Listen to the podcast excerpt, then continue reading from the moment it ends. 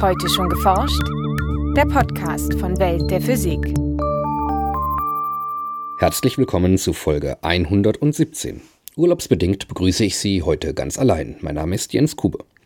Biophysiker um Michael Döllinger beschäftigen sich an der Universität Erlangen mit der Entstehung der menschlichen Stimme.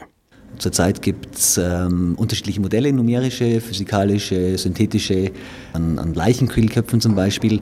Allerdings ist man noch nicht so weit, dass man den äh, exakten Stimmgebungsprozess im Modell nachbilden kann. Wie man versucht, mit Hilfe dieser Experimente die menschliche Stimme zu synthetisieren, dazu gleich mehr in unserem Schwerpunkt. Nachrichten haben wir heute über eine Teufelstreppe als Modell für Epidemien und über die Ursache der weißen Flecke auf dem Mond. Heute gibt es nur einen Veranstaltungshinweis, nämlich für die Highlights der Physik in Göttingen. Los geht's nun mit dem Schwerpunktbeitrag von Martina Preiner. Wir sprechen viel. In der Arbeit, beim Einkaufen, in der Freizeit, manchmal den ganzen Tag ohne Pause. Ab und zu auch noch die darauffolgende Nacht. Doch selten denkt man mal darüber nach, wie unsere Stimme überhaupt entsteht, warum sie so klingt, wie sie klingt und warum jede Stimme anders klingt. Der zugehörige Forschungsbereich ist verhältnismäßig klein, aber breit gefächert. Hier arbeiten Physiker neben Ingenieuren, neben Mathematikern, neben Medizinern, neben Biologen. Immer auf der Suche nach allen Parametern, die eine Stimme einzigartig machen. Diese Suche beginnt im Kehlkopf, dort wo die Stimmlippen von unserer Lungenluft in Vibration geraten und mit um die 100 Schwingungen pro Sekunde Töne erzeugen. Es ist realitätsnahes Modell, ist sozusagen der Mensch. Dort sieht man heutzutage mit einer Hochgeschwindigkeitskamera am Endoskop rein und äh, kann die Bewegungen im Kehlkopf äh, aufnehmen. Allerdings kann man dort nichts kontrollieren.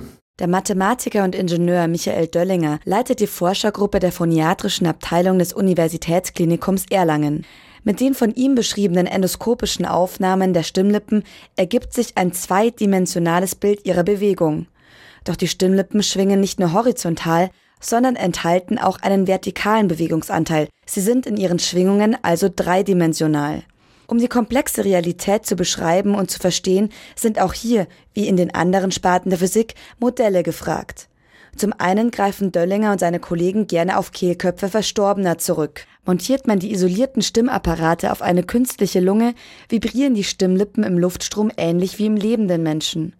Doch hier kann man zusätzlich künstliche Straffungen oder Asymmetrien des Gewebes vornehmen und deren Auswirkungen messen.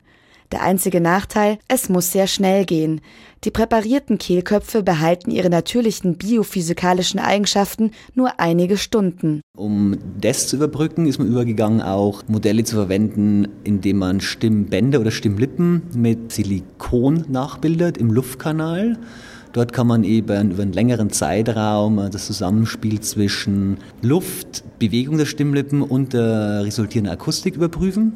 Da stellt sich dann wieder das Problem, dass man die Bewegung nicht beeinflussen kann und deswegen haben wir auch in Erlangen oder in Freiberg bei den Kollegen ein Modell im Wasser, in dem wir Bewegungsmuster definiert vorgeben können und dann eben untersuchen, welchen Einfluss definierte Bewegungen der Stimmlippen auf die resultierende Akustik haben. Reales Modell, Leichenkehlköpfe, Silikonstimmlippen im Luftkanal und Strömungsversuche, in denen Luft durch Flüssigkeit ausgetauscht wird.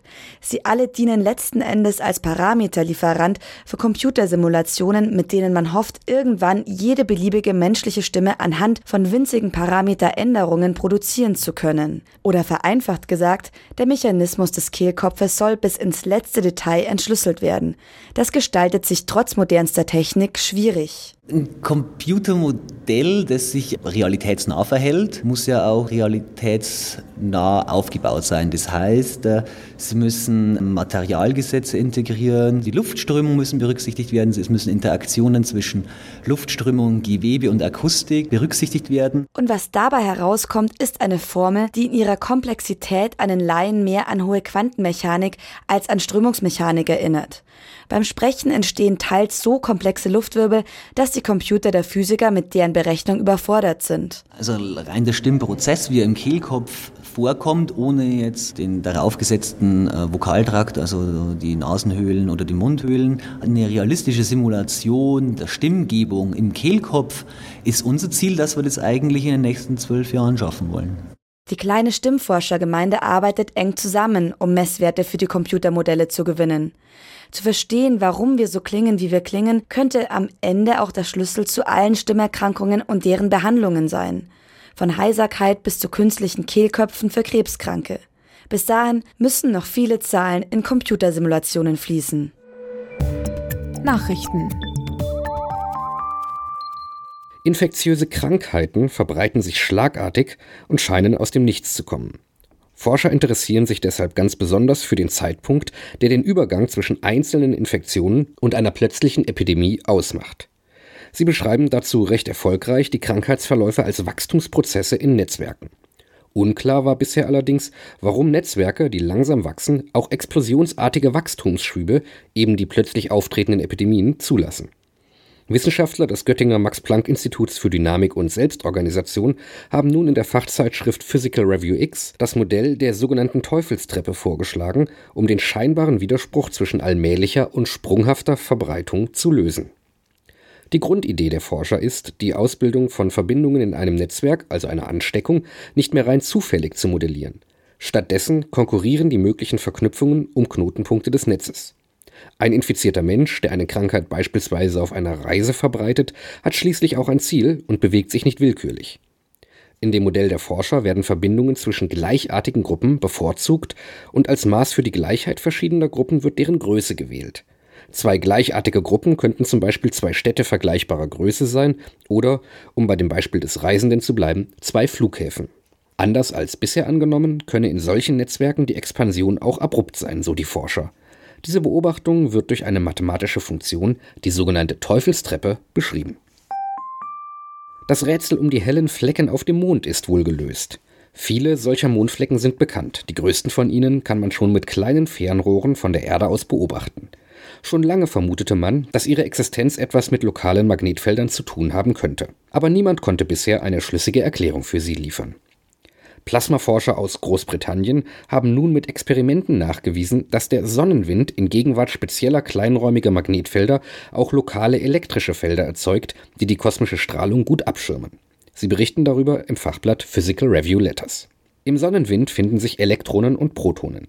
Weil die Elektronen deutlich leichter als die Protonen sind, werden sie beim Auftreffen auf ein Magnetfeld stärker abgelenkt. Es kommt zu einer Ladungstrennung und ein elektrisches Feld baut sich auf. Auf dem Mond können zum Beispiel spezielle Gesteinsformationen solche lokalen Magnetfelder erzeugen.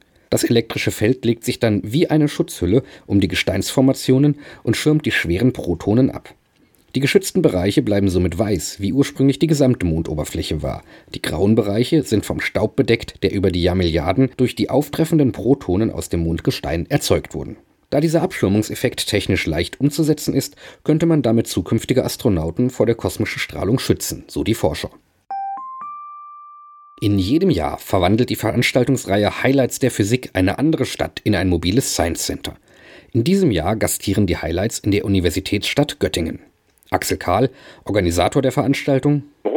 Gänseliesel ist äh, eine Zeltstadt aufgebaut, die eine äh, große Themenausstellung zum Thema Rätsel der Materie enthält, wo also von neuesten Werkstoffen und Hightech-Materialien die Rede ist. Viele Exponate sind zum Ausprobieren und Mitmachen. Viele Experten geben Auskünfte über die physikalischen Zusammenhänge.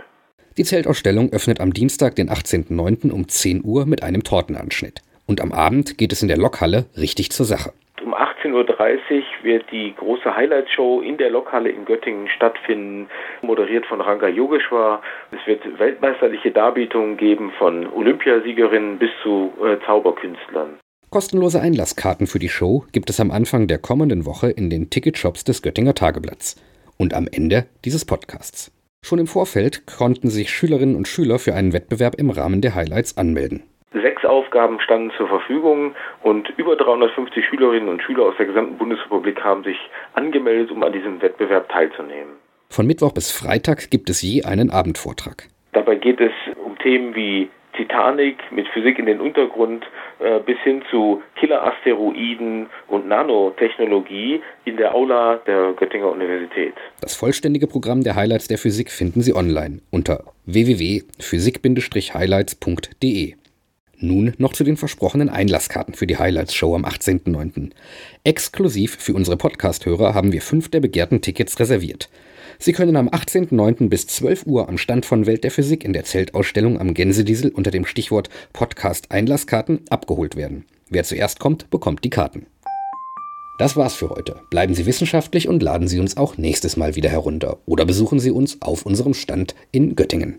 Welt der Physik wird Ihnen präsentiert vom Bundesministerium für Bildung und Forschung und der Deutschen Physikalischen Gesellschaft.